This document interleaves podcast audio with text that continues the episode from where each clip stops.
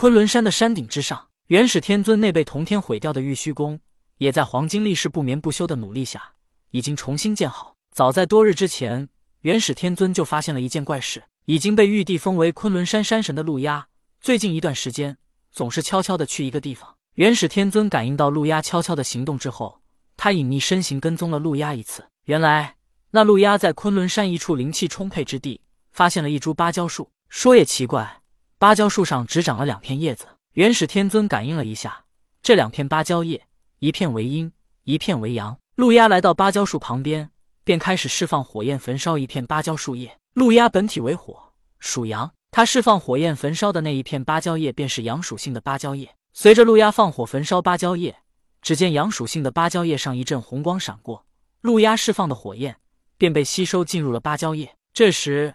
陆压似乎也感应到元始天尊在暗处观察他，陆压并未在意，他也并未转身，他一边释放火焰继续焚烧芭蕉叶，一边道：“天尊既然到来，何不现身一见？”元始天尊被陆压发现，并未觉得尴尬，因为他是故意给陆压发现的，否则就凭陆压根本不可能发现他。而陆压当然也知道元始天尊是故意让他发现的。元始天尊现身之后说道：“你如此做，这两片芭蕉叶根本不可能成熟。”陆压道。我知道，但我只要让这片属于我的芭蕉叶成熟就足够了。天尊，我想你也知道，我与共工终有一战，你不会想要这片芭蕉叶吧？元始天尊笑道：“怎么会呢？共工脱困而出，你与他必有最终的一战。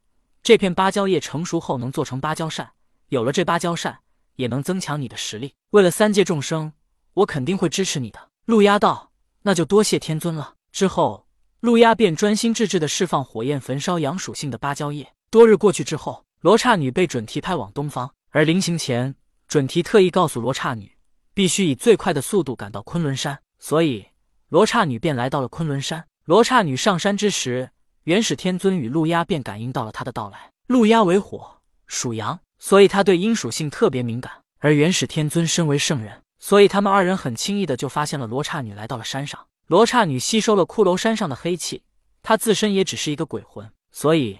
罗刹女的身体其实便是阴属性，罗刹女阴属性，所以她对阳属性也特别的敏感。罗刹女感应到四周到处都是阳属性，而且似乎都比自己要厉害许多，尤其是那一团炽热无比的火焰，让她一点都不敢靠近。罗刹女又仔细的感应了一下，四周的阳属性都太强烈，她感觉到自己无论去哪个方向都无法抗拒。可是突然间，她又感应到，在她正前方，虽然也同样有阳属性的存在，但是这团阳属性却很微弱。并且他还感应到，在阳属性的旁边还有一团阴属性的存在。罗刹女无处可去，在四周都是炽热的阳属性时，她只能选择最弱的一边而去。元始天尊站在山的这一边，陆压站在山的那一边，而在他们的脚下是慌乱逃窜的罗刹女。元始天尊和陆压故意释放出最强的阳属性，仿佛把罗刹女装进了布袋一般，故意给她留一个口子，逼得阴属性的她向着芭蕉树而去。只有陆压的阳属性。只能催熟阳属性的芭蕉叶，但是陆压虽然能催熟芭蕉叶，却无法取下来。想要取下来，必须让阴属性的芭蕉叶也一同成熟，如此两片芭蕉叶同时成熟，芭蕉树才能保持平衡。否则，在不平衡的状态下，取下一片芭蕉叶，只会让另一片叶子枯萎死亡。当然，陆压只需要阳属性的芭蕉叶，另一片芭蕉叶是否死亡，他并不在意。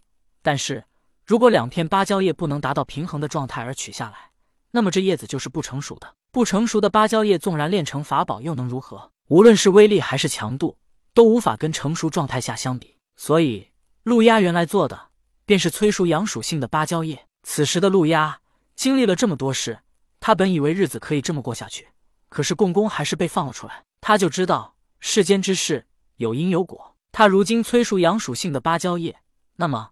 必然就会有另外的人来催熟阴属性的芭蕉叶。果然，没多久，阴属性的罗刹女就上山了。此时，陆压站在山的这一边，元始天尊站在山的那一边。元始天尊对着陆压微微一笑，道：“芭蕉叶，你一片，我一片。”陆压点点头。现在情况，元始天尊能答应给他一片就不错了。而且，他要另外一片阴属性的也确实没用。元始天尊也并非如此好心，其实他两片芭蕉叶都想要。但是他还需要路压释放火焰这样的阳属性，与罗刹女的阴属性保持一个平衡，否则芭蕉叶无法成熟。